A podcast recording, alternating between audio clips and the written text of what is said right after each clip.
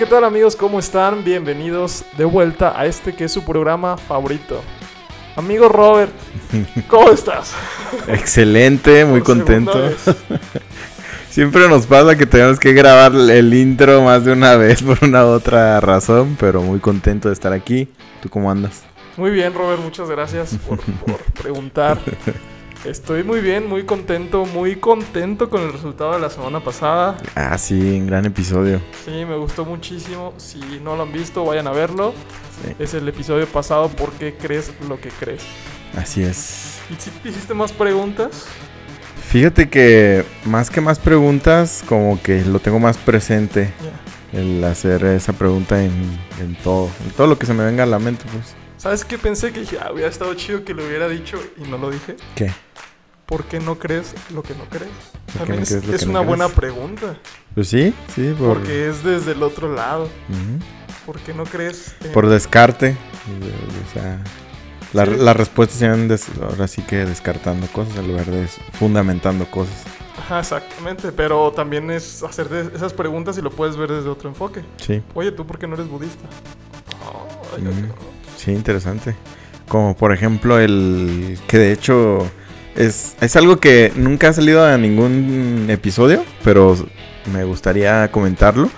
¿Tú has escuchado cuando algún cristiano, que es muy común, habla acerca de eh, la apuesta de Pascal, o que da ese argumento de la apuesta Sí, de Pascal? Es, es como que uno de los argumentos que tienen los cristianos más eh, recién nacidos o nuevos en el Ajá. Evangelio para defender la fe, ¿no? La apuesta de Pascal. Y muchos se quedan hasta ahí cuando es un argumento, pues la verdad, es tonto. Una, Sí. porque pues quieres demostrar que, que Dios es la, la elección correcta mediante el razonamiento y la lógica humana, que hablamos mucho de eso en el episodio pasado. Si lo pueden escuchar, pues véanlo.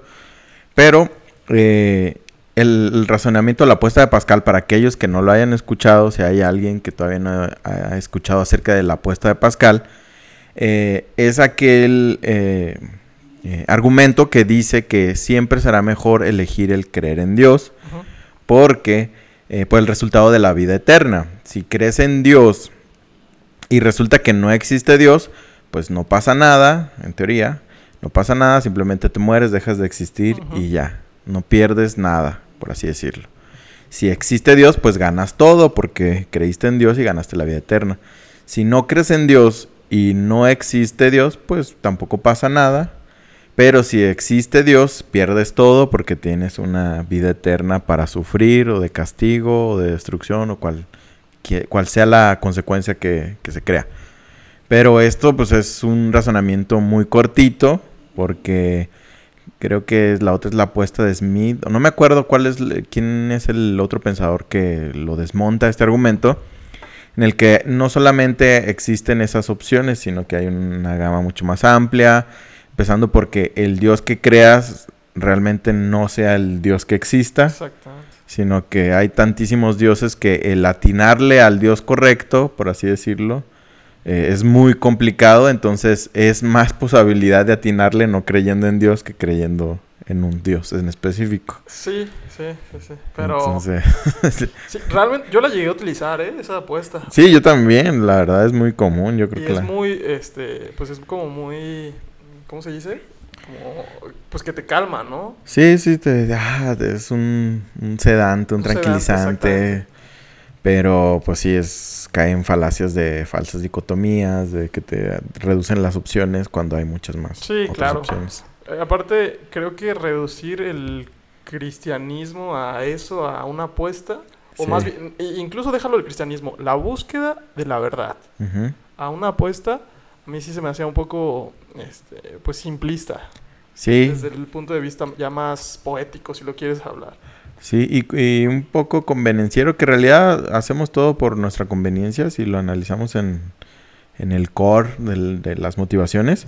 Pero no sé, a pesar de que la mayoría de las cosas las hacemos porque nos convienen, como el que tu motivación para escoger creer en Dios sea porque hay más probabilidades de que estés bien, no sé, lo, muy utilitario, muy, no sé cómo decirlo. Sí, y de entrada pues está mal el planteamiento y Sí, todavía, Es- todo mal. Sí, entonces no, no utilicen la apuesta no, de Pascal. No, no, no utilicen la apuesta de Pascal, los van a humillar. Sí, alguien con un conocimiento es muy fácil defenderla, digo, contradecirla. Mm. Y en general, no utilicen la lógica para... Sí, la verdad es, son cosas interesantes al hablar con lógica, el, el argumentar y todo. Y es divertido, eh, y siempre va a ser interesante. Pero en cuanto a querer, eh, por así decirlo, convertir a alguien al cristianismo, compartir de Dios por argumentos este, lógicos, racionales. Eh, mm, pues conciencia, ¿no? Conciencia, con demostrando. Pues no, o sea, no dudamos que Dios pueda trabajar, porque Dios es soberano y Dios puede trabajar hasta de cualquier tipo de maneras. Pero pues normalmente no pasa, normalmente simplemente es una discusión y y ninguno de los dos cambió su postura y, Dios pues normalmente no trabaja así, o sea, normalmente es cuando estamos más vulnerables o cuando no, pero pero no a través de una discusión, porque cuando estás discutiendo te cierras más todavía y no, no hay una apertura de pensamiento ni nada. Entonces, aparte es rara la vez que cambies de opinión en cualquier cosa por pura lógica, ¿no? Yo creo que tiene que haber dos factores, lógica y emoción.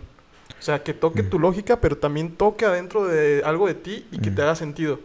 Porque no es lo mismo que una persona te diga el mismo argumento de una manera, eh, de una manera incluso aburrida, pasiva, a que una persona te diga el mismo argumento, pero con pasión, que encienda algo de ti y te haga lógica, te haga clic, ¿no? Sí. Tanto el corazón como la razón. Sí, normalmente los buenos comunicadores son los que se ven como muy apasionados y te transmiten algo más que, que las palabras.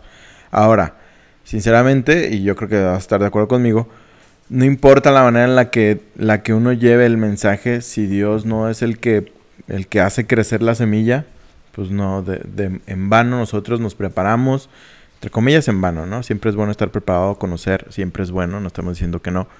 Pero si Dios no es el que hace crecer el, fruto, no importa cuán muchas ganas le eches, cuán mal comunicador buen comunicador seas, pues no va a dar fruto. Pero pues queremos evitar una que seas humillado por tratar de, afrontar a alguien con argumentos de ese tipo.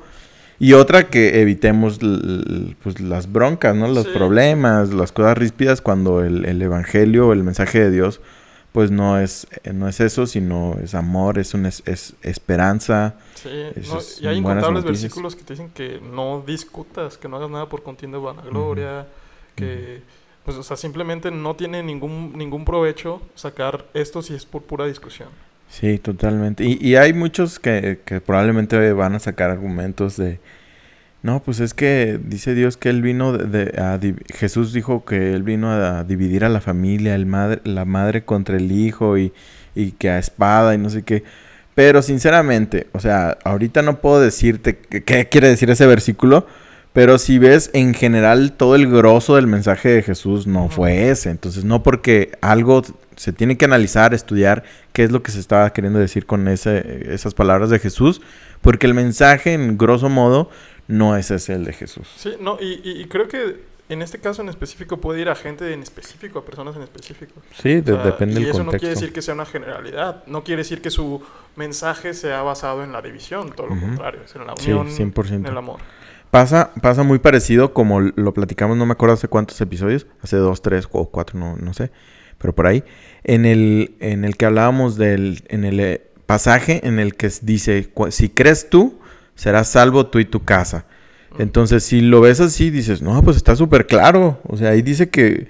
Pero si usamos un poquito, ahora sí que la razón, y, y no es razón, porque por ahí nos escribieron que que no debemos de basarnos en argumentar, sino en la Biblia. Pero es la razón de analizar todo lo que dice la Biblia. O sea, la Biblia habla de un mensaje de salvación individual, personal, de una revelación de Dios a tu corazón. Entonces, no porque nadie puede eh, hacerse salvo por, por anexo. O sea, no puedes tú salvarte y en automático se salvan más personas. Claro. Y, si no, pues imagínate, eh, muchísimas más personas serían salvas, porque por cada uno que se salve, toda su familia se salva. Pues no, no es así. Entonces, pues bueno. Son estos versículos que se utilizan como placebo, ¿no? Para, por la gente que a lo mejor muere sin haber mostrado señales claras Sí. de haber creído. Para dar consolación a Para alguien consolación. que acaba de fallecer, alguien de su familia. O para dar esperanza también a futuro, ¿no? O sea, a lo mejor la persona no está muerta todavía, pero no ha creído, no Ajá, quiere que creer a lo mejor, a lo mejor al- alguien acaba de creer y su situación con su familia está muy difícil, entonces para darle ánimos y esperanzas le dice, ah, pues hay una promesa que si tú eres salvo, tú y tu casa serán salvos. Pues no, no existe tal promesa, la realidad. Sí, no. No, no, no. Y, y creo que es bonito aspirarlo y creo que el mensaje de Jesús y de la Biblia en general sí es esperanzador. Y creo que es- este tipo de versículos es donde, donde nos lleva, pero también es como lo que decíamos del noviazgo, ¿no? No es aferrarnos a, a un ideal, o sea, no- es, es lo ideal, Sí, pero eh, no es aferrarte a ese ideal porque atrae- atraer, o más bien aferrarte a ese ideal te puede traer más cosas negativas que positivas. Es dejarlo todo en, la mano, en las manos de Dios. así es. Y pues bueno, Robert, eh, ya tuvimos una buena introducción. Una introducción que no tiene que ver con el No tema. tiene nada que ver con el tema, pero pues salud. Muy bien. A darle. Robert, ¿cuál crees que es el gran mandamiento de la ley? Amarás a Dios con todo tu corazón y a tu prójimo como a ti mismo, ¿no? Mateo 22:37. Robert le dijo, amarás al Señor con todo tu corazón y con toda tu alma y con toda tu mente. Ah, sé. Versículo 38, este es el primero y grande mandamiento. Y el segundo es semejante, amarás a tu prójimo como a ti mismo. Sí.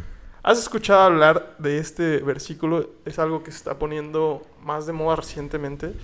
Que no Ok. solamente habla de que quieras a tu prójimo, sino que hay un tercer mandamiento escondido detrás de estos dos mandamientos, Ok. que es que también te ames a ti mismo. O más bien, ni siquiera es que te ames a ti mismo, lo da por hecho, que todas las personas tienen que amar a los demás porque ellos también ya se aman a sí mismos. Ok, sí, o sea, sí, en automático. Si no, no te diría que ames a los demás como a ti mismo, si no asumiera que ya te amas tú a ti. Sí, exactamente. ¿Sí crees que haya un tercer mandamiento aquí escondido? Eh, pues, la verdad no me he puesto a analizarlo. Ahorita que me dices, pues, en, en- como dices, de manera implícita, te tienes que amarte a ti. O sea, definitivamente, porque si no lo haces, eh, no podrías amar a los demás. Sí, sí, claro. O los amarías mal. No Sí. sé cómo decirlo. Sí, sí, sí. Porque creo que el amor propio es, es un, es un mensaje o es un tema que ya está muy conocido en las en, la, en el mundo que no es cristiano, ¿no? El mundo secular, en el mundo este, pues sí, que no, que no, que no tiene una religión. En general en el mundo, en psicología, en las escuelas, en las universidades, se predica mucho o se habla mucho sobre el amor propio. Ujú, Sí. ¿no? Ya es un tema muy recurrente que para amar a los demás tienes que estar bien tú. Y eh, es un tema que no se predica tanto en las iglesias. Sí, Yo nunca he escuchado un, en, la en las iglesias, un, al menos en las iglesias que yo he ido, un mensaje de amor propio. Y sí, sí de- lo debe de haber, seguramente, ¿no? Pero, de hecho, pues para el, para el, el episodio investigué varios y sí lo hay. Hay varios con Andrés Corson, con incluso otras, otras iglesias, ¿no? Sí. Pero no lo vemos tanto hablando de esto. ¿Crees que sea porque Jesús- el mensaje de Jesús es como, puede sonar muy, muy contradictorio, ¿no? Definitivamente, o sea, el niéguese a sí mismo, tienes que morir a ti, o sea, son varios ideales que pueden sonar que están contradiciendo al, al poner tu mira en ti de alguna u otra manera. Entonces yo creo que sí, sí es algo que, que de buenas a primeras puede aparentar que va en contra del mensaje de Jesús. Claro. Y, y pudiera ser que sí, ¿eh? Porque ahorita hay una corriente en que sí es un tercer mandamiento y que eh, amarte a ti mismo es algo que lo tienes que hacer. Porque quiero abordar este tema del amor a propio y egoísmo, que sí son cosas distintas, Ok. ¿no? Pero, ¿qué fregados, qué carajos significa aquí el amor propio y cuál es la diferencia con el egoísmo? Mm, interesante. ¿Tú qué crees que, crees que sea la diferencia?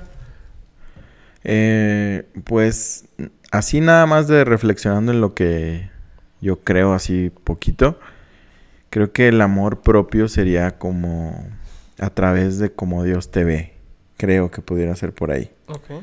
como de, de encontrar el valor que te tienes que dar a ti por el valor que Dios te da. Ok.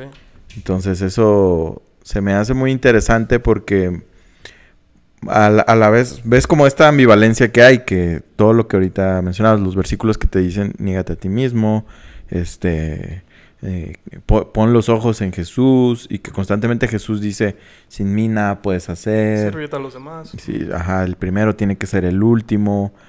Y al mismo tiempo te habla también eh, el mensaje principal de la Biblia y de Dios es que en eh, tienes un valor tan grande que murió Jesús por ti.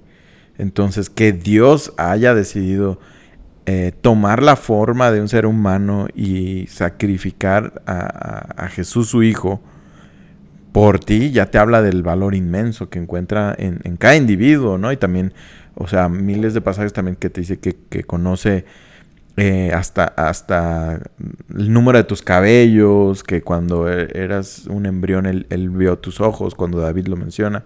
Entonces veo como una ambivalencia que, que a mí se me hace muy padre. Entonces creo que ese sería el, el- el amor propio, el identificar lo que Dios eh, ve en cada uno de nosotros y eh, de manera personal. Y, y lo que no, creo que, que va innato en nosotros, que es el egoísmo, el egocentrismo, la- todo La- eso. la- la otría, sí. Sí, claro. El, creo que me gustó mucho la definición que dijiste, ¿eh? La- el, el amor propio, y de hecho para allá iba, pero regularmente la gente lo que dice que el amor propio es ponerte a ti por encima de los demás, es que tú eres valioso, que tú eres una persona, este, si tú no estás bien primero, los demás no pueden estar, o sea, tú no puedes hacer, hacer sentir bien a los demás a tu alrededor y demás. Cosas que parecieran que en la Biblia, en el mensaje de Jesús, no son tan correctas. Sí. Cuando lo vemos desde un enfoque distinto, como tú lo acabas de mencionar, el amor propio es el amor o la validación que Jesús, que Dios nos da. Yo lo, yo lo agregaría a través de Cristo Jesús. Sí, totalmente. Porque cuando lo dijimos la vez pasada, ¿no? Si, si no hay algo que nosotros podamos hacer para agradar a Dios, entonces lo máximo que Dios nos pueda ver es como Jesús, como Cristo resucitado. Entonces, si, si Dios nos ve como su Hijo, como el, que, como el que nos redimió, entonces realmente tenemos un gran, gran valor. Mm, totalmente. Es esto a lo que deberíamos de aspirar y hacer las personas que, que Dios quiere que seamos, ¿no? Por medio de Jesús, Sí. porque realmente nosotros, sin tirarnos al suelo, no, no, yo genuinamente creo esto, de nosotros no viene nada bueno. De Sí. nosotros no viene nada bueno, es muy difícil cambiar. Si es por nuestras fuerzas, es muy, muy difícil. ¿no? Completamente de acuerdo. Aquí el egoísmo es la tendencia del yo. El altruismo es la tendencia al prójimo la tendencia a los demás. Y hay otra, hay otra, otra etimología que dice que es más allá de lo propio. Más allá de lo propio. O sea, no solamente hacia los demás, sino todo lo que nos a ti. Ok. Porque muchas, porque esto se puede confundir como que el amor al propio, a- al prójimo, este, no solamente, o sea, solamente es a las personas, ¿no? Pero también es a todo lo que no es, todo lo que no eres tú, Ok. todo lo que no eres, lo que no te pertenece a ti. Ujú. la naturaleza, los animales, demás, ¿no? Y bueno, los versículos que hablan sobre nuestra valía se me, hace- se me hacen interesantes porque realmente no hay tantos versículos que hablen sobre el amor propio. No hay ni un solo versículo claro en la Biblia que Ujú. hable sobre que nosotros tenemos que tener amor propio. Ok, sí, no, no recuerdo ninguno yo. Yo, yo busqué, busqué varios estudios y muchos eh, dieron también con esa conclusión. Realmente no hay algo claro. Y no es algo tampoco que se tenga tanto eh, de, de discutirse en la psicología. Sí. Está como, se, se narra como desde mil, 1700, una cosa así. O sea, no es tanto realmente. Y Mateo 6:26 dice, mirad las aves del cielo que no siembran, ni, ni ciegan, ni juntan en alfolíes. Y vuestro Padre Celestial las alimenta. ¿No sois vosotros mucho mejor que ellas? Ah, aquí es de nuevo, realmente ver cómo nos ve eh, Dios, ¿no?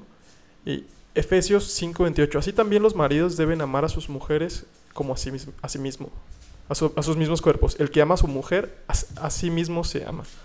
Aquí se me hace que la postura de Efesios 5:28 es contradictoria a lo que dice eh, regularmente la psicología, que primero te tienes que amar a ti mismo para poder amar a los demás. Mm, Aquí lo plantea de una manera distinta. Sí. El que ama a su mujer se ama a sí mismo. ¿sí? Ujú. Romanos 12.3, que no tengas, este me gusta mucho, que no tengas más alto concepto de sí del que debe de tener, sino que piense de sí con cordura. Esto es algo muy, esto es algo muy cierto, es no tengas un concepto más alto ni más bajo. Así lo dices. Mm. No, no debes de creerte más, pero también no debes de creerte menos. Tienes que tener una autoestima equilibrada, con cordura. Y bueno, el versículo donde quiero hacer más énfasis es eh, Corintios 12:14, donde habla de la unidad del cuerpo de Jesús. Además, el cuerpo no solo es un miembro, sino muchos. Si dijera el pie, ¿por qué no soy mano? No soy del cuerpo. ¿Por eso no será del cuerpo? Y si dijere la oreja, ¿por qué no soy ojo? No soy del cuerpo.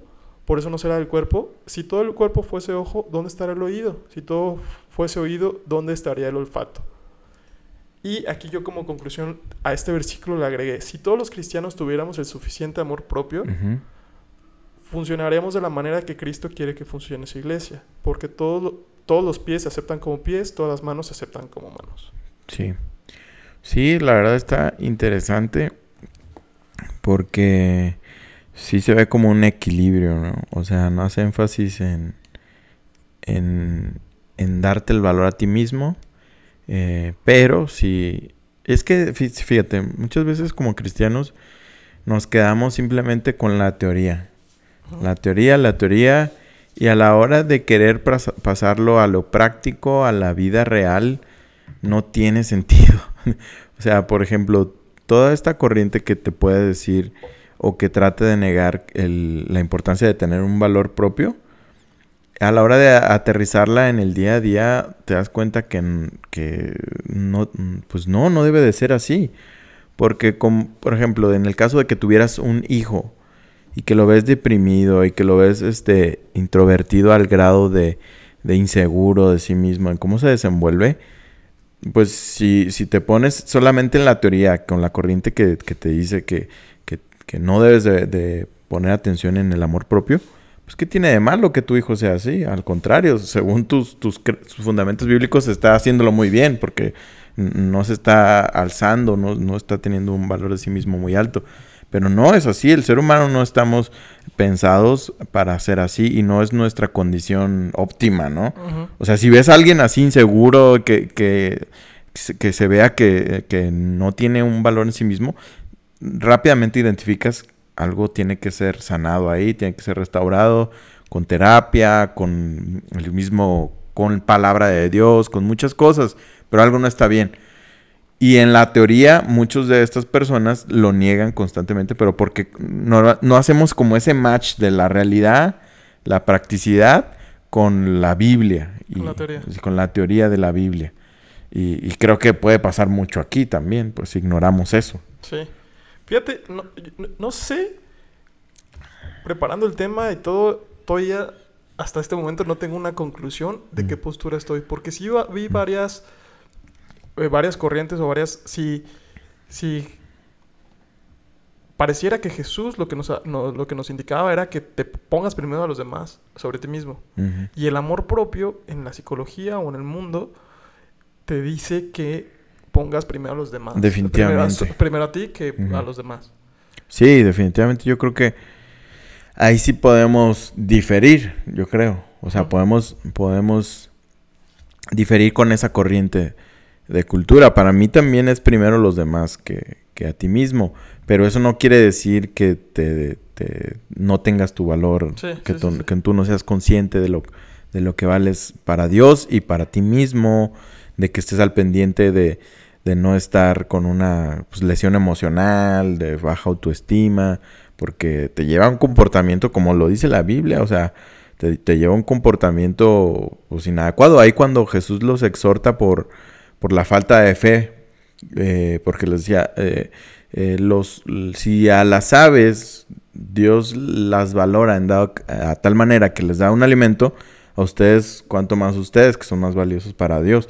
Entonces, el, desestimarnos a nosotros mismos nos, nos lleva a comportamientos así, de inseguridad, de falta de fe, de, de comportarnos de manera incorrecta en nosotros mismos.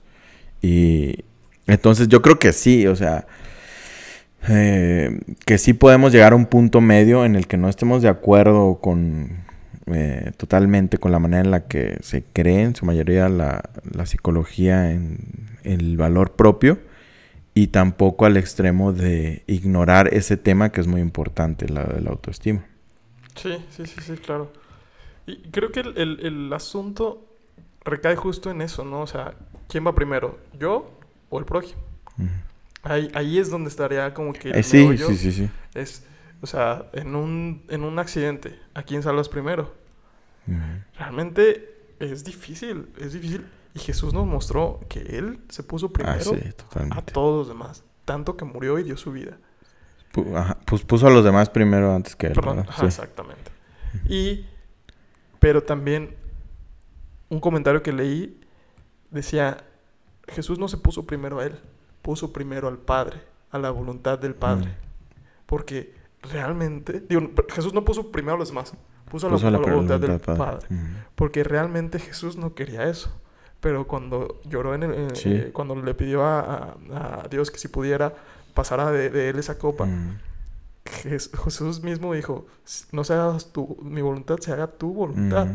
Pero realmente que Jesús no quería hacerlo. Sí, la humanidad de, de Jesús estaba al 100% ahí. Y ah, fíjate que ese es un tema que a mí me, me impacta bastante y que normalmente yo mismo no lo, no lo concientizo tanto. La humanidad de Jesús aquí en la tierra. Porque siempre pues es Dios.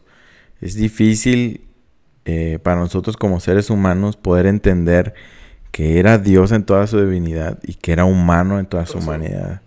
Es difícil, toda su humanidad. Eh, es difícil eh, convivir, empatar los, las, dos características, las naturalezas. Es, algo contradictorio en nuestra mente. Ajá.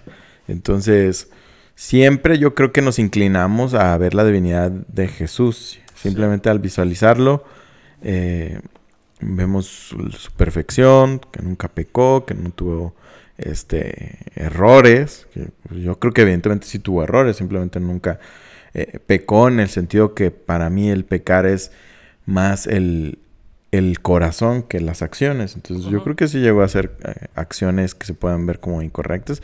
Y claro que sí, porque aún en, la sociedad en la, en, la, que él vivía lo tachaban, lo tachaban de, de, borracho, de comilón, este, él no, no respetaba el sábado, todas las costumbres, ¿no?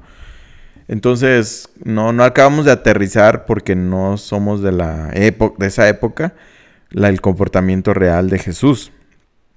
Entonces, el, humanizar a, Jesús yo creo que es hacerle justicia más aún al, mérito de, su sacrificio, a lo que tú mencionas. En el huerto de Getsemaní, cuando está orando, él realmente estaba sufriendo por lo que iba a suceder y él no quería que pasara, si no, no le hubiera pedido al Padre. O sea, él ya sabía que tenía que pasar, ¿no? En su divinidad. Pero en su humanidad hizo que aunque ya sabía que tenía que pasar, que él le, pidiera al Padre. O sea, si alcanzamos a entender que él en llanto le pidió al Padre, pasa de mí esta copa. O sea, se lo pidió. Si, es posible, pasa de mí esta copa. Pero no se haga mi voluntad sino la tuya. Toma un, grado de, pues así, de, magnitud mucho más amplio, ¿no?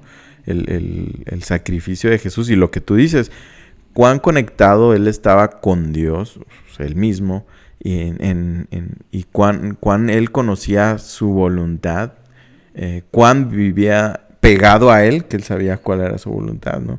Em, y darle eso, el anteponerla ante que todos, ante él mismo, ante los demás, la voluntad de Dios. A lo mejor yo creo que probablemente ese sea el, el caminito a seguir, pero nos es más complicado conocer la voluntad de Dios específica, por así decirlo, en nuestras vidas. Sí. Y, y, justo creo que pudiera ser como que el, el, fin de la discusión, por decirlo así, es realmente ni el prójimo ni tú, Dios. Y cada vez que, que, que, que, encontremos nos encontremos en una encrucijada, la voluntad de Dios. Tan, suena muy este, hetero, ¿no? Así muy no está aterrizado. Sí, muy cliché, Ajá, muy, muy ambiguo. Ajá, Sí, muy ambiguo, no es algo práctico, pero es algo que es la voluntad de Dios siempre va a ser primero sobre, incluso en los mandamientos lo, lo maneja como que el más grande mandamiento es amar a Dios sobre todas las cosas. Mm. Entonces, yo creo que si tú amas a Dios sobre todas las cosas, no va a haber error. Sí, Y si tú tienes este corazón realmente de primero va Dios antes que mi prójimo, antes que hacer sentir bien a las demás personas, primero va Dios. Primero va Dios, ahí no va a haber error. totalmente. Ahora, yo estoy 100% de acuerdo con eso. Ahora, lamentablemente en el, en el comprender la voluntad de Dios nos podemos desviar de tantas maneras Claro, totalmente. fuertísimas, pero sí es un principio eh, real, correcto, y, y que no vamos a dejar de decir que así son las cosas por más errores que podamos tener como, como humanos. Pero de nuevo, o sea, realmente lo tienes que hacer con el- la convicción del- de tu corazón, que realmente tu convicción es que estás agradando a Dios por encima de los demás. Sí, que, est- que estás buscando real, sinceramente y honestamente que sea su voluntad. Exactamente. Sí, porque hasta ahí podemos llegar nosotros, ¿no? A- al- en nuestra, in- que en nuestras intenciones escudriñarlas y pedir a Dios que las escudriñe. Y hasta ahí podemos llegar. A lo mejor, como dice la misma Biblia, nuestro corazón nos puede estar engañando. Puede ser. Pero eso nosotros no lo podemos ver, ¿no? O sea, si nuestro corazón está engañando, no nos vamos a dar cuenta porque estamos siendo engañados. Sí. Pero hay muchas veces que no es que ni siquiera estamos engañados, simplemente estamos actuando de manera este, incorrecta y medio engañándonos porque en el fondo sabemos que no estamos haciendo cosas correctas. Sí, es que eh, también la motivación del corazón es algo, es algo engañoso. Sí, Porque, y también puede ser que no, y que en el fondo, en el muy en el fondo sepas cuál es la verdadera intención. Pero en otras ocasiones, no. no. Aparte, pues simplemente es eso, intentar buscar realmente la, motivación de tu corazón que sea correcta. sí, totalmente, porque bajo la premisa esa de que primero es la voluntad de Dios antes que amar a los demás y amarte a ti mismo, que establecimos ya que estamos de acuerdo, eh, bajo ese concepto suele suceder mucho que muchas personas a veces somos muy verdugos con los demás. Porque creemos que la voluntad de Dios es comportarse bajo ciertos estándares. Entonces, no, pues bajo, bajo es- esa es, no, pues es que esta persona está actuando mal y primero se tiene que buscar la voluntad de Dios y, y- y se pasa la guillotina a las personas de una manera falta de empatía, con nada de amor, con un- una manera de que Dios no nos enseñó con el ejemplo de Jesús aquí en la tierra. Pero como nos quedamos nada más con ese concepto básico de que primero la voluntad de Dios antes que cualquier cosa, podemos desviarnos y, y es lo que muchas veces causa un ambiente en, en la, en el círculo social cristiano, pues de aparentar y de juicios unos a otros y, y- y de Sí. primero la, la ley que, que no es ley sobre unos de otros. Entonces, pues, como tú dices, ese es, es eh, revisar nuestro corazón y pedir constantemente a Dios que nos muestre lo que hay en él. Sí, y yo creo, esto es algo que se me ocurría mientras hablabas, pero creo que cuando realmente tenemos ese juicio, la mayoría de las personas sabe que no están haciendo las cosas correctas. Puede ser que sí, puede ser que no, también es una bala al aire. Mm. Pero muchas personas cuando tienen ese tipo de juicio regularmente no vienen desde el amor y son personas que no demuestran su amor de una manera genuina. Al menos Mm. en mi experiencia. Porque después son personas que eh, te das cuenta que están cometiendo otros actos mucho peores o están haciendo otras cosas que de las que te criticaban que ni siquiera se, se equiparan a lo que tú estabas haciendo, ¿no? Y, y te das cuenta vez tras vez, pero cuando las personas realmente actúan de, con un corazón sincero, con amor, va a ser más difícil que te juzguen. Va a ser más difícil que realmente, que si su corazón sea, tiene una motivación correcta, alineada a los principios de Jesús, es más difícil que te juzguen. Sí.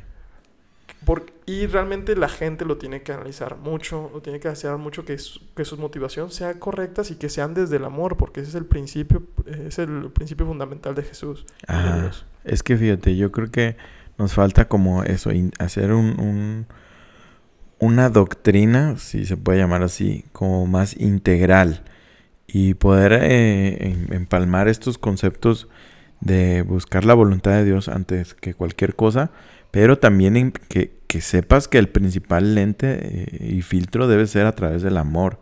Claro. O sea, porque muchas veces pensamos que va en contra. O sea, yo he escuchado a, muchas personas que critican a, iglesias porque sabes que ahí es puro amor, como si eso fuera algo negativo. ¿Sí entiendes? Que, que la característica es mencionar a alguien de manera despectiva que no, pues es que allá son puro amor y, y, lo relacionan con el desorden, cuando no tienen que ser así. O sea, puedes tú empalmar que estés buscando la voluntad de Dios. Por ejemplo, eh, tal cual en el caso de Jesús y, la, prostituta, la que le llevaron delante de él. Eh, la voluntad de Dios definitivamente no era que, esta mujer estuviera en, ese oficio, en la prostitución, y que siguiera esos pasos. Pero si se ve cómo Jesús afronta la situación, siempre a través del amor, siempre es, este, por así decir, defendiéndola eh, pero no creo que sea lo principal, sino mostrando compasión, empatía, amor por ella, aunque él sabía que ella no estaba eh, caminando en la voluntad de Dios para su vida, pero, pero él mismo vio como los demás eh, enjuiciándola y, dijo verdades totalmente, el que esté libre de pecado aviente la primera piedra, todos se fueron y, desde el amor le dijo, ¿dónde están los que te acusaban? No, pues ninguno, todos se han ido. Ah, yo tampoco te acuso, pero no se quedó ahí nada más. Mm, vete y no peques más, ¿no? Entonces, para mí es el perfecto ejemplo de cómo Jesús mismo le transmite que no es la voluntad de Dios que siga en esos pasos, pero siempre con el filtro del amor y siempre una tras otra, Jesús siempre va con el filtro de amor, de empatía, compasión. Eh, las únicas veces que se muestra así como reacio son contra los fariseos. Eso te, eso te, te, dice mucho. Sí, sí, sí. Y contra los que hacen negocio de, de, su, del mensaje, de la palabra de Dios. Hay que, hay que ver, amigos, hay que cuidar siempre que no caigamos en ninguno de esos dos. Sí, sí, es porque es muy llamativo. ¿Por qué contra los recaudadores de impuestos, la prostituta, el joven aún rico? O sea, personas que eran mal vistas, que estaban en, contra de, eh, de, la voluntad de Dios, por así decirlo. Siempre en, todos ellos eh, se mostró compasión, empatía, este, un tacto. Y los únicos con los que fue tajante, recio, es, fue con los mismos fariseos, porque enjuiciaban unos a los otros y con, los mercaderes que hacían negocio de la palabra de Dios. Sí, es llamativo. ¿Sabes también cuál? Creo que el meollo del asunto sí es enjuiciar, pero no tanto solamente enjuiciar, sino enjuiciar y hacer cosas peores o pues, cosas iguales. Desde la superioridad también. Desde la superioridad y sabiendo que tú pecas igual o peor. Sí, sí, sí. Porque es la hipocresía más grande. Sabiendo que tú estás cometiendo un, error igual o más feo del que, te estás, del que estás enjuiciando y aún así tienes las agallas para decir, oye, tú estás mal, tú estás mal por hacer esto, pero dentro de ti sabes que haces lo mismo o haces cosas peores simplemente por aparentar. sí, totalmente. Y, estoy de acuerdo que nos falta conocernos a nosotros mismos, que va, va también junto con, pegado, por así decirlo, de, del amarte a ti mismo.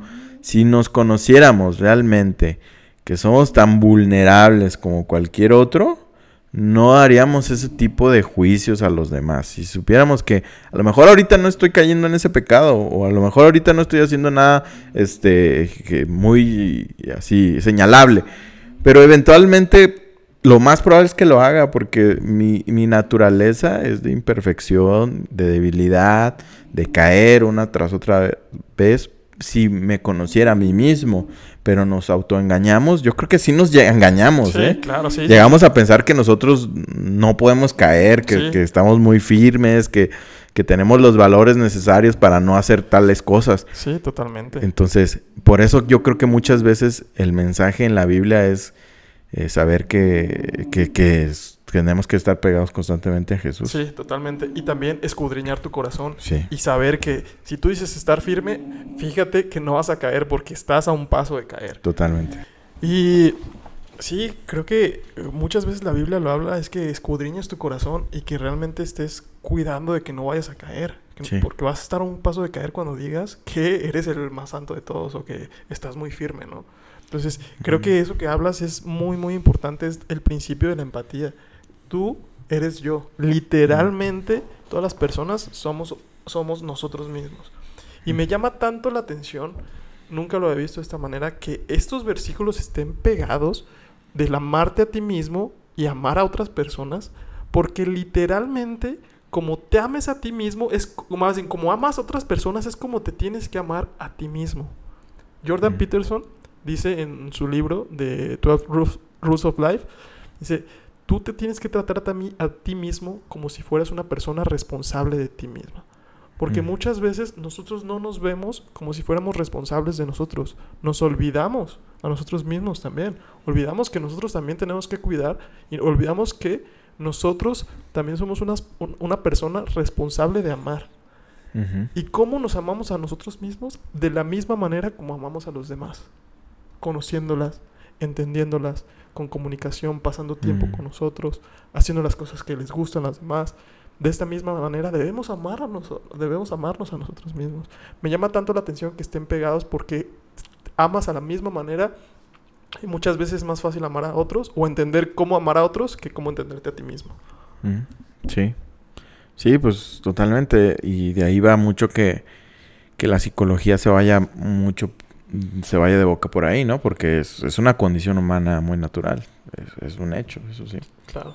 Porque igual que, que muchas veces hemos escuchado este cliché, ¿no? De el amor no es un sentimiento, sino una decisión. Y yo la creo totalmente. Y pasa lo mismo con nosotros. Es una decisión de aceptarnos. Así, me acepto como soy, lo digo, lo agradezco y en ese momento me voy a amar. Y puede ser que la siguiente, el siguiente día ya no me ame, porque ya no me estoy aceptando, pero de nuevo tengo que hacer el esfuerzo de amarme a mí mismo, de convivir conmigo mismo. Entonces, es entender que realmente como amamos a otra persona de una manera sana, también nos tenemos que amar a nosotros de la misma manera sana. Sí, de acuerdo. ¿sí? Y bueno, en filosofía, el egoísmo moral o ético es un sistema de pensamiento filosófico según el cual las personas siempre obran por su propio provecho, pero de manera ética y racional, con respeto al otro, obedeciendo al sentido común y honrando axiomas del estilo. No, del estilo, no hagas a los demás lo que no quieres que te hagan a ti. La regla de Ujú, oro. O trata a los demás como quieres que te traten, ¿no? Y bueno, aquí justo quiero tocar un tema que vi en, el- en el, en- estudiándolo pues. El, tema es, las personas anti- antisociales pudieran ser personas egoístas. Sí, sí, se puede ver totalmente así. Porque y desde el punto de vista psicológico es así. Porque el hecho de que tú no quieras compartir tiempo con otras personas, que tú no quieras estar rodeado de otras personas o que tú pienses que tu tiempo y tu energía es muy valiosa, porque muchas personas antisociales se justifican a través de eso. ¿sí? Es algo egoísta. Yo no estoy diciéndolo simplemente, es algo que leí que se me hizo muy interesante y me hizo sentido, me hizo que tiene algo, que pudiera tener algo de razón y se me hizo interesante. Yo en algún momento pues he sido algo antisocial, creo que con los años se me ha quitado, pero sí pudiera entender de dónde va este, este punto. También va aparte desde el orgullo, aparte desde el orgullo, porque muchas veces a la- las personas que son un poco más tímidas eh, son personas que no quieren hablar por miedo a sentirse juzgados, criticados, decir una burrada o cualquier cosa. Ridiculizados. Exactamente. Y eso parte desde su orgullo que no quieren ser menospreciados. Sí, ti- definitivamente tienen ese origen. Yo creo que un orgullo no, no como el que se entiende de buenas a primeras. Cuando alguien dices que es orgulloso, no piensas en alguien inseguro o tímido, Exactamente. sino piensas en alguien al contrario, alzado, muy... Pero sí, sí tiene que ver con el orgullo también, así como lo mencionas. Un orgullo más escondido detrás de inseguridades. Sí, sí, sí, sí. Los que no quieren Sí. como que ese romper ese cascarón de, de inseguridad. No quiere decir que las personas que inseguras eh, tan fácilmente puedan ser ya no inseguras. No, No, claro que estamos no. diciendo eso. Claro que no. Pero pues, lo que estamos diciendo es que la raíz puede ser probablemente orgullo. Pero es que es lo, es- se, me hace, se me hace estos temas de los seres humanos y de las relaciones en general bien interesantes porque somos muy complejos. Ajá. Es, es muy difícil cambiar una actitud. es muy difícil cambiar una forma de ser, una personalidad. Es, Sí. es muy difícil y muchas personas dicen que es imposible, que las personas Mm. realmente no cambian. Ujú. Y, o sea, es lo complejo de la mente humana, del Ujú. ser humano, de los traumas que te dejaron desde la niñez y que es algo bien difícil de cambiar, Sí. ¿no? Sí, y, y creo que va, que podemos eso también conectarlo con lo que ahorita mencionabas, del, creo que hay dos extremos y, y es complicado como poder atacar las dos partes. Este, el Diego Rusarín, mm, se me hace que da un, un planteamiento o ha mencionado en algo de su contenido eh, de cómo el, el pensamiento reduccionis- reduccionista eh, siempre lo tenemos eh, como a flor de piel. En general, reducimos la complejidad de, las, de los demás. Eh, ¿Por qué? Es por, simplemente por falta de empatía, falta de, de entendimiento, de saber que los demás son tan complejos como yo soy. O Entonces- yo pretendo ser, ¿no? Ajá, o, yo, Yo no, me- so- o somos. Yo me creo ser, pues. Ajá. sí, sí. Porque los seres humanos por naturaleza, mm, en sus distintas eh, escalas, pero tenemos una complejidad. Sí, sí, sí, claro. Y, pero a los demás los simplificamos Sí. y sus maneras de actuar las juzgamos desde una manera muy simplista y muy, si- y muy reductiva. Y queremos que a nosotros nos comprendan con toda nuestra complejidad. Totalmente. Entonces, eh, creo que, que suceden las dos cosas. Creo que las personas más empáticas, que yo no, no por tirarme flores, pero yo siento que en, de fábrica tengo la empatía. Y, y, y siento que pueden haber las dos cosas, ¿no? Alguien que es muy empático normalmente no trata de entenderse a sí mismo como complejo, sino que se, se ve a sí mismo Muy sí. muy reductivo. Y cuando a mí me ha pasado que hay veces que me da coraje con, con cosas que no puedo cambiar en mí mismo, porque digo, ¿por qué no las cambio? Porque no soy empático conmigo mismo, que no es, no es tan sencillo, no es nada más tomar la decisión, ya voy a ser distinto y ya, Sí. voilà. Eh, y a las demás personas se me facilita un poco más entenderlas y ser empático en decir, eh, pues, le es difícil cambiar, le es difícil este, comportarse de otra manera.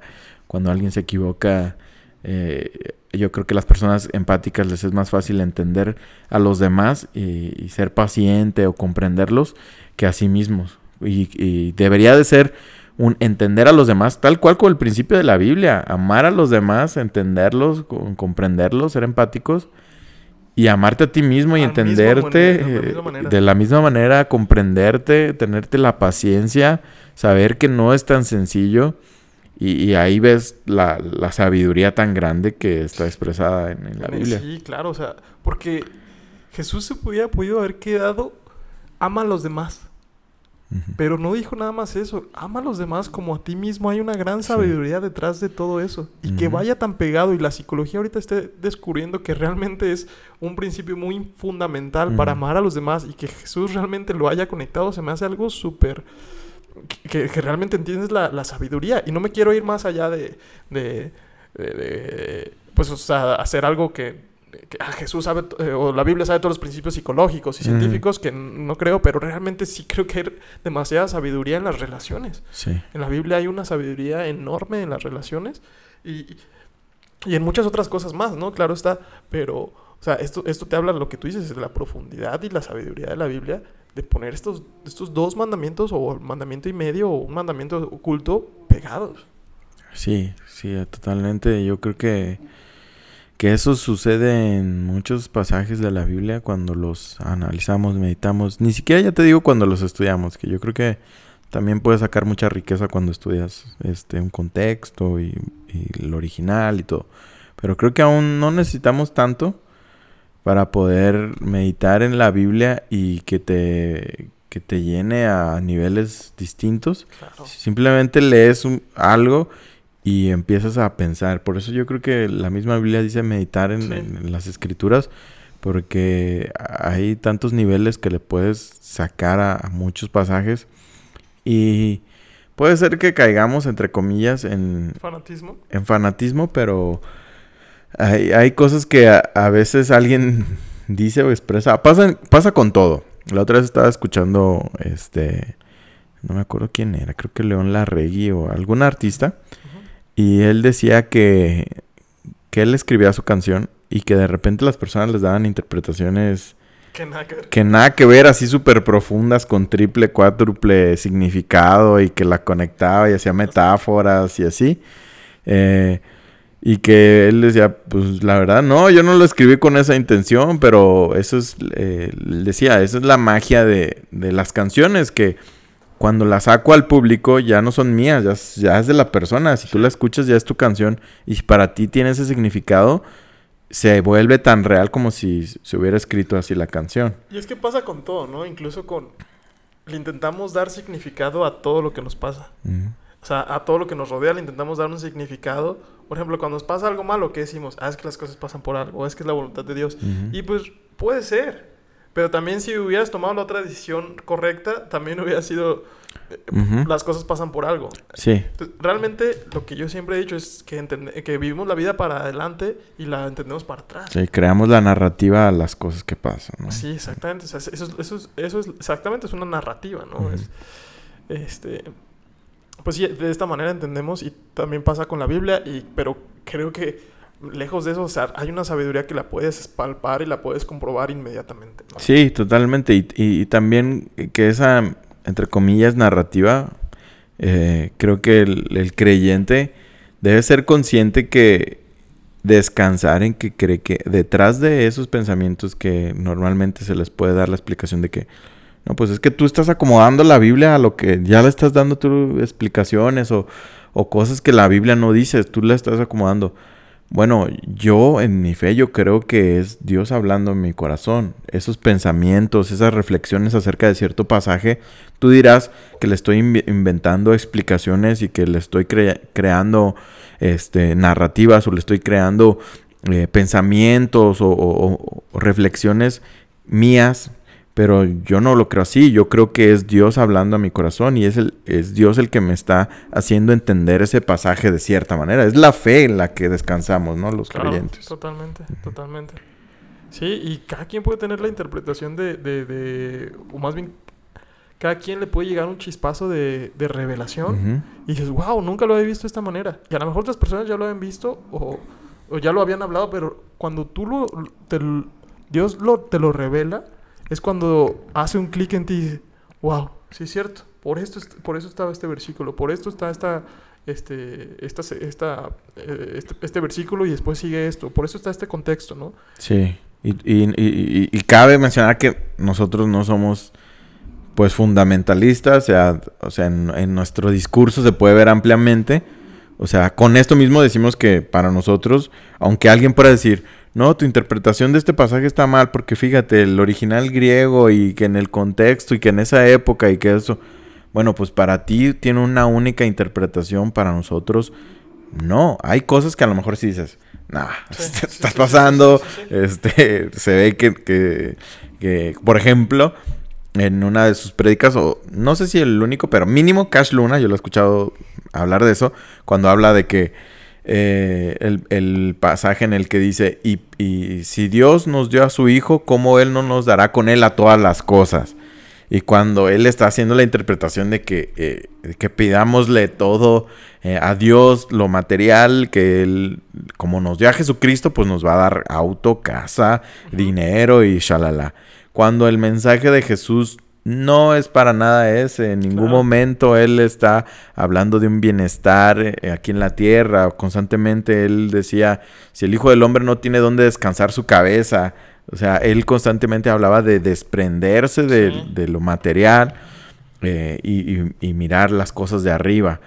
Eh, entonces no puedes dar esas interpretaciones, claramente son erróneas, Es, es- es- de nuevo, es ver el mensaje de Jesús completo. ajá, integral. Integral, no solamente por una, un, algo que dijo y, y de ahí sacarlo. Es, totalmente. es realmente ver qué era lo que quería decir en su totalidad. Si tu postura está contradictoria a la que Jesús decía en su totalidad del mensaje, en las que las más veces lo habló, está mal, Sí. está errónea.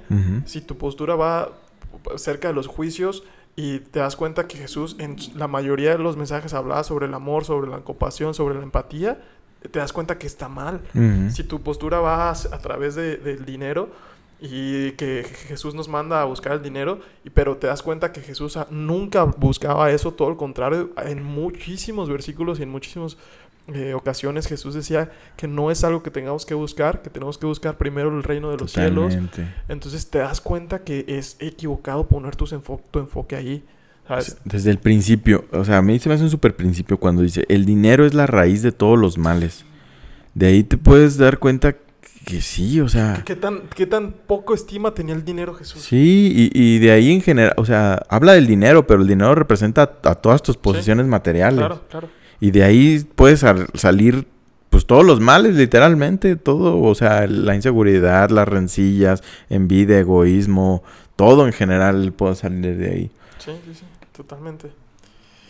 Y pues bueno, creo que dejamos de volar el, el globo poquito, Sí. pero pues son cosas que, que van de la mano y que siempre son muy apreciables traerlas a la mesa, ¿no? Y pues un, un concepto, Robert, que seguramente lo has escuchado y que quiero tocar aquí, nice guys finish last. Sí, escuchado? Nice Guy. De hecho, hay una rolita muy chida. Nice. Guys Finish Last, sí. Sí. sí. Eh, y esto, pues, ¿a qué se refiere? Pues normalmente se habla de que aquellos que son muy buena onda, siempre todo el mundo los pisotea, este... En, en el aspecto de las, del cortejo, pues se habla que las chicas no le hacen caso a los buena onda, que siempre están ahí es, disponibles. Entonces eh, te dicen, pórtate muy rudo y muy así y muy arrebatado para que te salgan bien las cosas. ¿Crees que este, es- este concepto sea cierto? Yo creo que en algunos aspectos puedes tener una razón, sí. Sí. Yo sí, sí creo, y, pero fíjate que no creo que sean tan buenos, o la, la gente o los chicos buenos que se dicen, se eh, proclaman a ellos mismos, es que no entiendo por qué esta chava no me pela, si yo soy tan Ah. bueno, si yo soy tan... eh, si- buena onda. Tan buena onda todo el tiempo estoy para ella, todo el tiempo la hago sentir como una reina, como una Ah. diosa. Pues tal es por eso. Sí, porque en realidad no estás viendo por ella, estás comportándote porque quieres conquistarla, estás viendo por ti. Exactamente, Sí. justo es eso. Justo es como que lo mismo que decíamos ahorita de la. Este. ¿De qué hablamos? De un, un concepto. Bueno, pero ju- justo es de que realmente no lo haces porque eres bueno como tal. O sea, no le das su espacio, dale su espacio. Sí, Y si ella quiere, pues después te va a buscar o no. Pero no, no, no, no, no la. No la, no la No la no tosigues. tosigues, o sea, realmente ser una persona empática. ¿A ti te gustaría que estuvieran? Si ya te dijeron que no todo, todo, todo, todo el tiempo y que después te manipulen con, ay, es que yo he sido muy buena onda Sí. contigo. Entonces, esto es un, una buena onda disfrazada, más bien es un, es un egoísmo disfrazado de buena onda. Sí. Pues es tú, tú quieres quedar bien, o sea, el motivo es quedar bien, estás pensando en ti, Sí, lo que quieres obtener. sí, sí. sí. No estás pensando realmente en hacer lo mejor para esa persona. Sí, o sea, porque... Y pon tú que tus intenciones sean correctas, suponiéndolo, ¿no? Pero no estás siendo empático con la otra persona. ¿Por Sí, lo estás haciendo lo estás haciendo... de manera tonta. Exactamente, y porque pues la, la- la otra persona o la chava pues no quiere eso, o sea, no quiere eso. ¿no? En el mejor de los casos, que normalmente yo creo que la principal motivación es quedar bien. Sí, sí, sí, sí. Sí, sí, sí. eh, por eso digo, pensando súper bien. Pensando que, que realmente alguien no quiera quedar bien, sino simplemente quiera hacerle un bien a los demás, pero de manera pues así tonta, silly, es de- pues nomás esté ahí, ahí, ahí. Pues, Porque, o sea, la empatía también se necesita inteligencia. Porque la empatía también es comprender cómo tú te sentirías si esa persona estuviera en tu lugar. Y eso también requiere un grado de inteligencia y de astucia. No solamente es decir, ah, es que yo hago todo por esa persona y aún así no me quiere. No, pues tú ponte a pensar qué es lo que esa persona quiere. Mm. Esa persona no quiere a alguien que haga todo, todas las cosas por ella. Ella quiere a alguien que, que sea una persona con más carácter. Mm. ¿Sabes? Bueno, entonces eh, creo que este es como el, el perfecto ejemplo de una persona que, el nice guys, que, que no tiene amor propio, o sea, que pone a las, a las demás personas por encima de ellos, ¿no? Mm. Entonces por eso quería como tocarlo, que una, una persona que no tiene amor propio ni siquiera es algo atractivo tampoco. Sí, porque se refleja en su comportamiento de nice guy, por así decirlo, que no, no entiende el valor que tiene en sí mismo, que necesita acciones para que los demás lo quieran. Sí, exactamente. Entonces, al, al- esto se refleja y la, la falta de amor propio, pues, no es atractiva para nadie. Claro, claro. O sea, y es que aparte, la mayoría de las personas lo que, lo que buscamos es convivir con otra persona que sea auténtica, ¿no? No solamente que nos quiera complacer. Por ejemplo, a mí me ha tocado trabajar con personas que son muy barberas. Y que Mm. de repente te das cuenta de, de esa, que que es de, esas, de su barberismo, o de, su- de- que solamente te dicen halagos, o, o llegas, por ejemplo, y, ¿y qué se te ofrece? Y así, y haces esto y el otro, y dices, a ver, relájate nada más, quiero sentirme como una persona normal, Sí, una sí, persona común y corriente, como un igual a ti. Entonces, o- obviamente no vas a empatizar con alguien que te, te intenta poner siempre en un Los- pedestal. lo sientes falso, Lo ¿no? sientes falso, exactamente. Entonces, bueno, hablando de, de- este, de este principio del amor propio, creo que eh, los nice guys siempre van a si- si- siempre van a terminar al último, siempre van a... Y, y es algo, o sea, no es... o sea, ni- y eso no quiere decir que los... Porque también otro discurso, discurso que dicen es, es que se van con el patán. Pues no es que se vayan con el... A lo mejor el vato ni siquiera es tan patán, o sea, el otro que Mm. están hablando, simplemente es alguien que, que pues la- eh, hace sentir a las, a las mujeres de una manera especial, de una manera diferente. Mm. O sea, que no, no las ponen en un pedestal, las hacen sentir de una manera cómoda, ¿sabes? Sí, sí, yo creo que tiene mucho que ver. También creo que es nuestra naturaleza de obtener lo que nos que no cuesta más trabajo. Sí, sí, sí.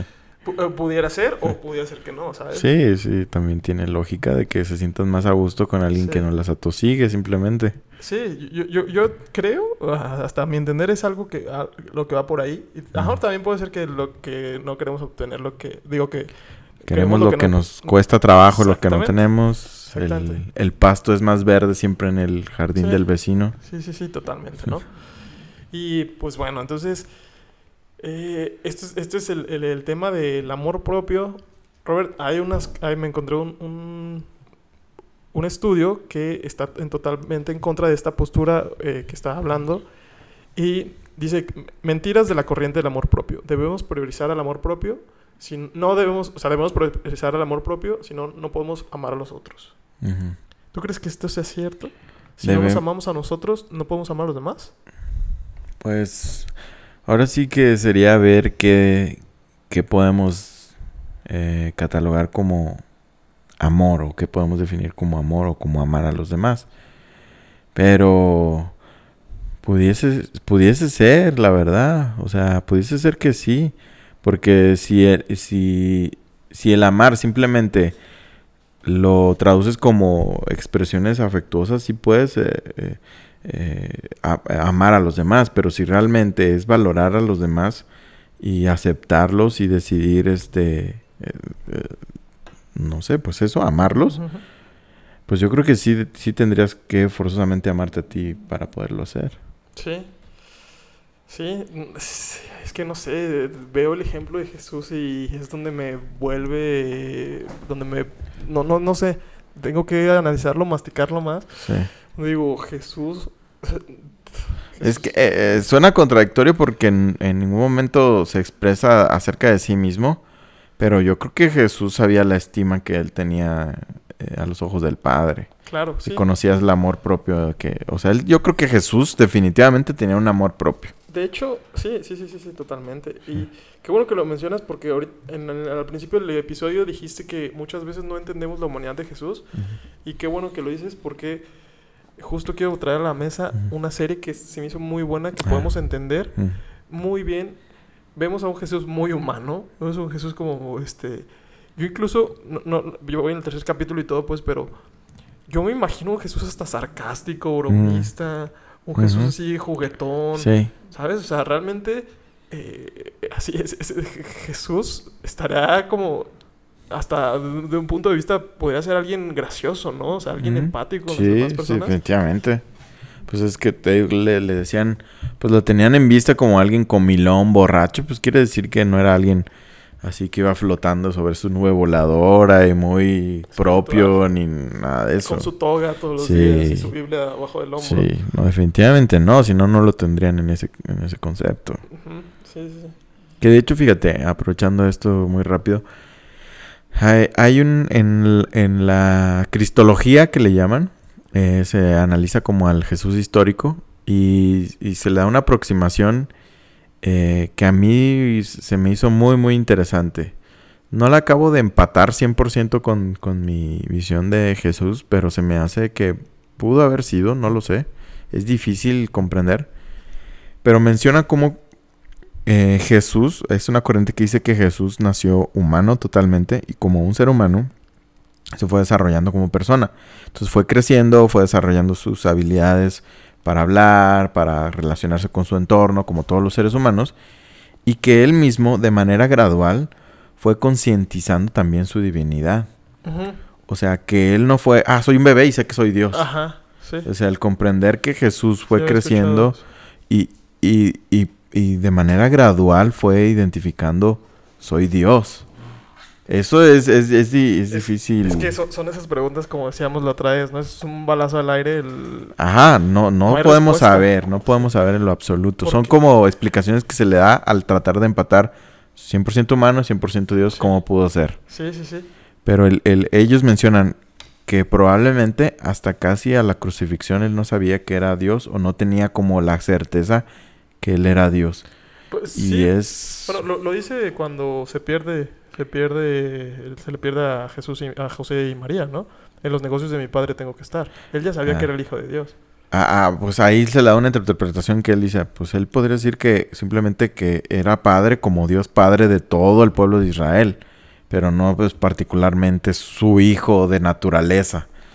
Entonces, es, esa aproximación te, te dice que, que Jesús hasta, hasta puntos muy avanzados de su edad fue descubriendo su divinidad y aunque nunca tuvo una certeza completa de que él era Dios, en el sentido que crece aún más el sacrificio de Jesús, porque si él no sabía que era Dios, el, el sacrificio es aún más fuerte, definitivamente. Pero yo no lo acabo tampoco de, de empatar porque hay muchas cosas de la Biblia como esas y algunas otras en el que él muestra pues grados altos de, de divinidad y de conciencia de, de su divinidad. Ajá, sí. Pero el, el meditar en, en su posible, en las dudas que él a lo mejor pudo tener acerca de, No. cosas, Y incluso, este... el dudar es algo muy humano. Y, y- y la Biblia dice que fue tentado en todo. Ajá, si, Él, si, si él, todo, si él, todo. si realmente no existiera la posibilidad de que él cayera, pues no es tentación. Exactamente. Y, y de hecho, fíjate, se, se me hace... Lo estaba cuando estaba viendo este, este- el, episodio 2, este, sale con, con María Magdalena. Bueno, hay un pequeño spoiler, pero nada es tanto. Mm, Este, y se ve como una tensión sexual, mm. decirlo así, entre, entre Jesús y, y María. Eh, obviamente es una representación, no estoy diciendo nada, este... No, y es algo real, o sea, si fue tentado, pues claro. pues también fue tentado con mujeres. Y si era humano, pues obvio que tenía eh, deseos sexuales, necesidades sexuales, los humanos lo tenemos. Sí, sí, sí. Entonces, Entonces- es algo que no se medita, pero está ahí. Sí, claro. Y- y- y- pero se, se me hizo interesante cómo, cómo se logra como que ver esa tensión, porque indudablemente los humanos vamos, nosotros lo vamos a interpretar así, ¿no? Porque María está bonita y luego. Jesús este, le, lo- lo- le quita los, los demonios y demás, y pues María está agradecida y lo ve así como que, uff, un padre, pero también como tienen la misma edad, entonces se puede ahí como interpretar como una tensión, ¿no? Entonces, sí es cierto, o sea, Jesús también fue tentado, ¿no? Y, y es, y es algo cierto y es algo real y eso hace de todavía más mérito su... Ajá, le da el- más mérito a su vida y, y a y su al que no haya pecado, o sea, Ujú, simplemente eso, ¿no? Totalmente. Sí. Y, pues, bueno, amor propio es ponerse sobre los demás y amarse a uno mismo es aceptar, eso, este, este sí me gusta, este punto es amarse a uno mismo es aceptar lo malo que hice. ¿Crees que esto sea cierto? Amarse a uno mismo es aceptar lo malo que hiciste. Sí, pues es darte chance de equivocarte, es comprenderte, es decir, pues eh, te amo y te acepto, hablándote a ti mismo, con las cosas que hayas hecho y, y eres alguien digno de, pues eso, de compasión y de, de entendimiento. Sí, claro, en, en el entender que está en tu pasado y que Jesús te perdonó, ¿no? No es, no es traer otra vez a la... Porque justo este está... O sea, me figura que es un, un artículo muy eh, fundamentalista. Eh, porque dice, estos postulados no parecen ser correctos. Después de todo, si te amas a ti mismo, tienes que poner tus prioridades sobre la de los otros y aceptar tus malas acciones, ¿verdad? Sin embargo, la Biblia nos dice algo muy diferente. Si nuestra prioridad es amar a Dios, entonces aprendemos nuestro verdadero valor, reconocemos nuestra necesidad de Él y nos vemos como Él nos ve. Y si amamos a Dios, ante todo podemos amar a otros con ese amor que recibimos de su parte. Y en este eh, enunciado estoy totalmente de acuerdo, pero había uno que no lo copié, decía que eh, realmente no tenemos que aceptar lo malo que hicimos, Mm. Y no sé qué, cómo sentirme en ese pedazo. Es, eh, tenemos que desechar lo malo que hicimos y dejar atrás el pasado. Y es cierto, pero creo que lo enfocan desde un sentimiento de culpa. Sí, pues no. Sí, yo, yo creo que, que de- lo, lo que hiciste en el pasado te ha llevado hasta donde estás. Entonces, aceptarlo. No, o sea, a lo mejor se refería a que no digas, ah, estuvo bien. Pues estuvo mal, pero en su momento fue algo que, que es comprensible. Sí, sí, o sea, es, es que creo que sí hay una línea delgada entre aceptarlo y regocijarte, ¿no? O sea, como que, o alegrarte del pasado, decir, ah, este, jaja, estuvo chido lo que hice. Ajá. O en este tiempo, pues, no, o sea, realmente si, si, si estás arrepentido de las cosas que hiciste, no deberías de tener esa mentalidad. Sí.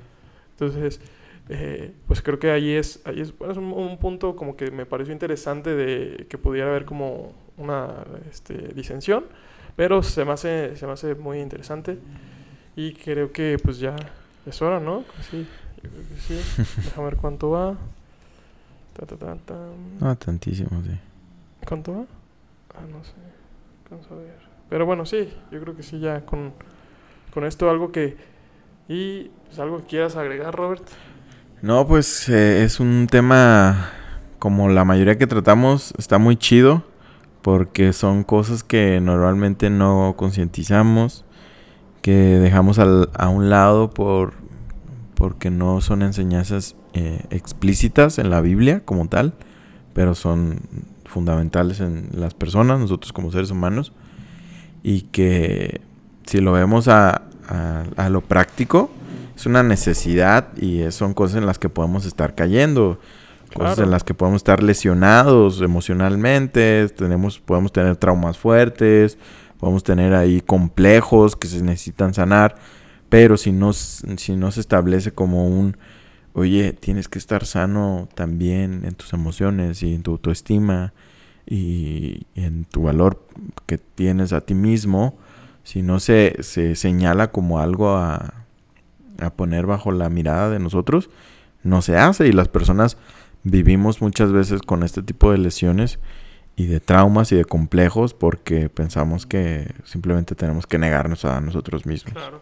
Y creo que muchas veces se pudiera interpretar como algo humanista, ¿no? Decir esto, Ajá. ámate a ti mismo. Y muchas veces está...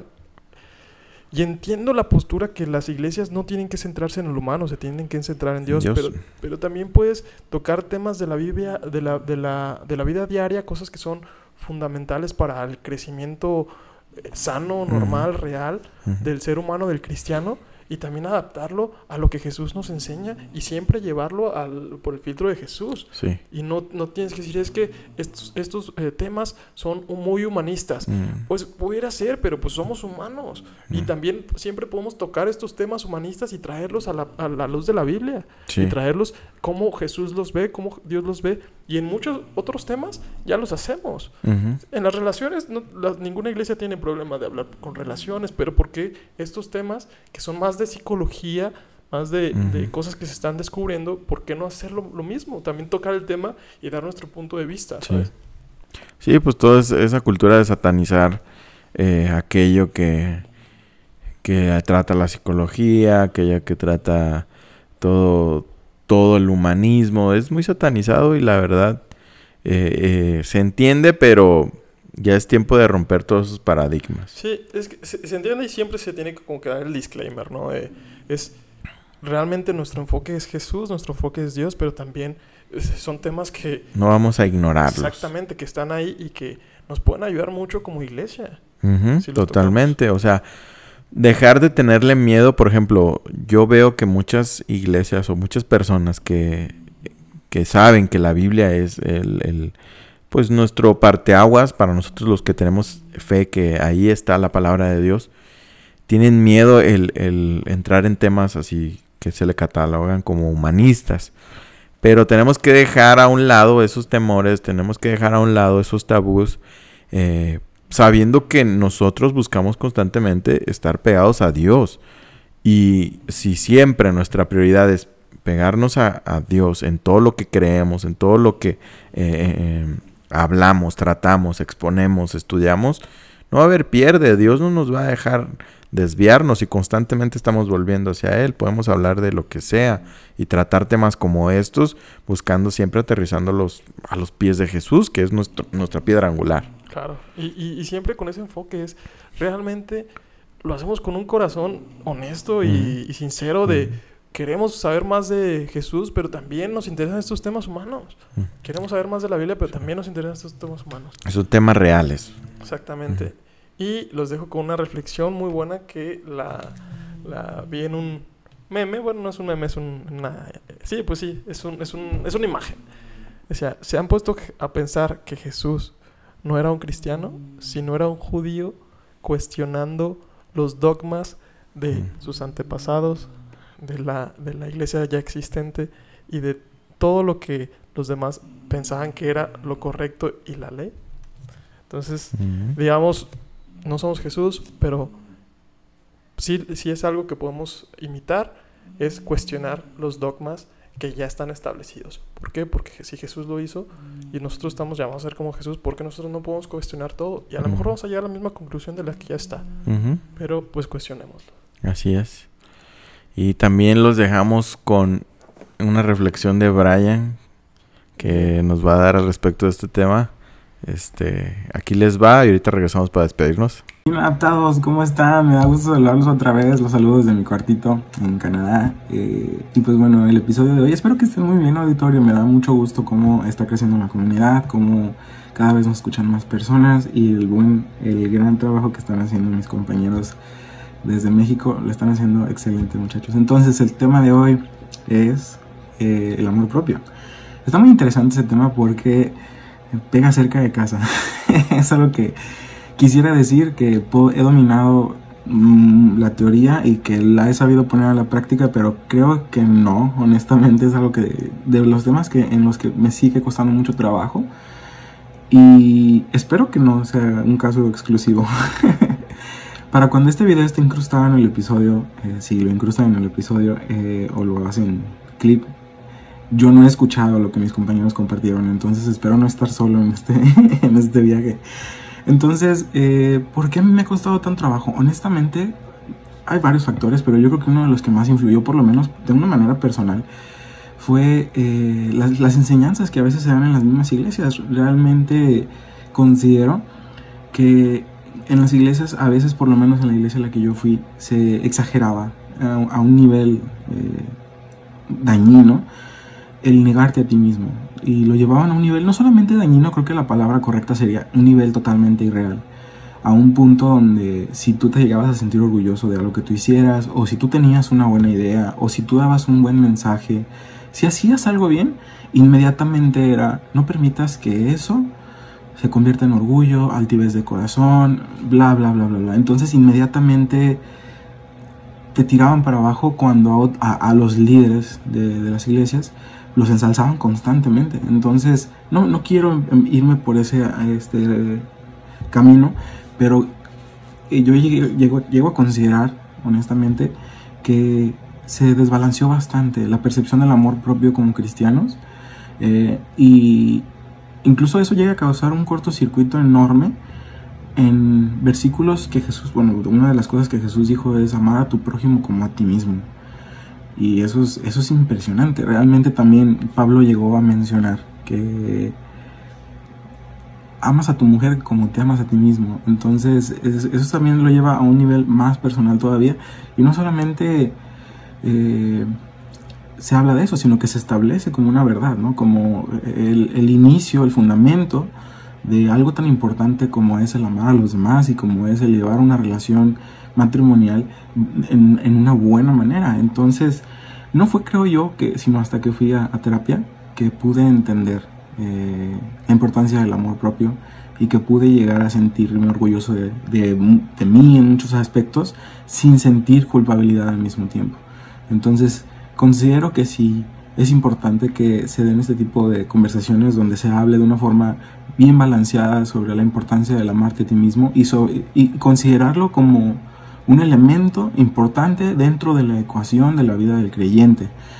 Eh, no porque empecemos a adularnos y a decir, ah, que somos lo máximo, somos pequeños dioses, somos el centro del universo, somos, no sé, las 20.000 cosas que todos por lógica entendemos que no están bien, sino que empezamos a hablar sobre la importancia de reconocer eh, los aspectos de cada persona como integrantes del cuerpo de Cristo, porque si no, pues todos seríamos lo mismo, o sea, y mismo Pablo este, hace esa diferencia de que no todos van a tener las mismas, ni siquiera los mismos frutos, no se les van a dar los mismos dones, y, y cada resultado, no importa que sea chiquito o que sea grande, es parte de la obra de Cristo. Entonces, ojalá podamos entender como creyentes la importancia que cada uno trae al cuerpo de Cristo y no porque unos aparentemente eh, traigan más a la mesa, entre comillado todo esto, tiene más valor. Entonces, yo creo que ese es el balance correcto en el que se puede apreciar lo poquito, lo mucho, sin tener que demeritar a la persona y sin tener que constantemente hacer un ataque personal es que si tú te sientes orgulloso hay altivez de corazón y es pecado. Entonces, cada uno en su labor, cada uno desde su trinchera, lo que aporta es valioso para el Señor, es valioso para la iglesia y creo que debe de haber más espacios de comunicación donde se hable más sobre el amor propio. Muchachos, me dio gusto saludarlos, espero que disfruten el episodio y pues cualquier cosa ya saben, síganos en redes sociales y les los dejo con mis hosts, hosts favoritos, Robert y Mene. Los, los quiero mucho amigos, los extraño y nos vemos. Bye. A ver. Ah, Brian, qué bárbaro, ¿quién lo viera? Me sorprendió, ¿eh? Tanta sabiduría. este muchacho desde Canadá lo ha, lo ha cambiado. Canadá. Amigo, un saludo. Eh, te extrañamos por acá. Gracias por ese mensaje. Y pues algo más que agregar. Todo. Vámonos. Nos vamos. Nos vemos. Amigo. Uh.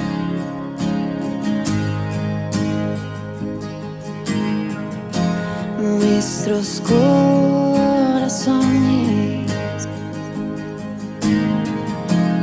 Insaciables son. Hasta que conocen a su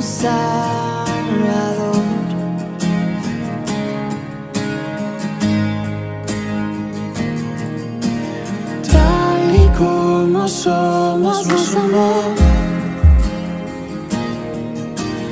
Hoy nos acercamos sin temor. Él es el agua que a beber nunca más tendremos sed. Jesucristo basta, Jesucristo basta. Mi castigo recibió y su herencia me entregó. Jesucristo basta, Jesucristo basta. Ah. Fuimos alcanzados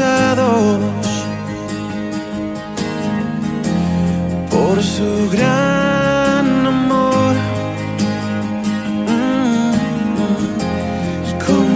brazos abiertos nos recibe hoy.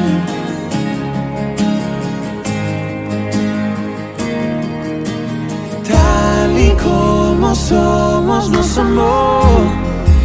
Mm, Hoy nos acercamos sin temor. Es el agua que Jesucristo basta, Jesucristo basta. Mi castigo recibió y su herencia me entregó. Jesucristo basta, Jesucristo basta.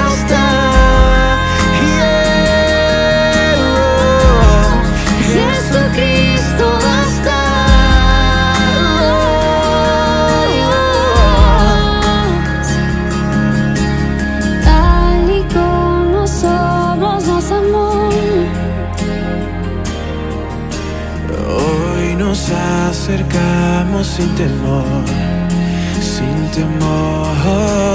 Tal y como somos nos amó.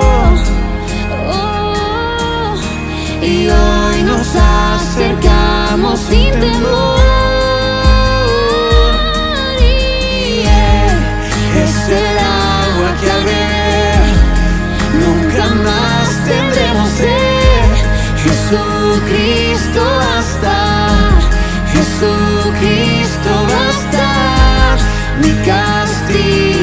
castigo recibió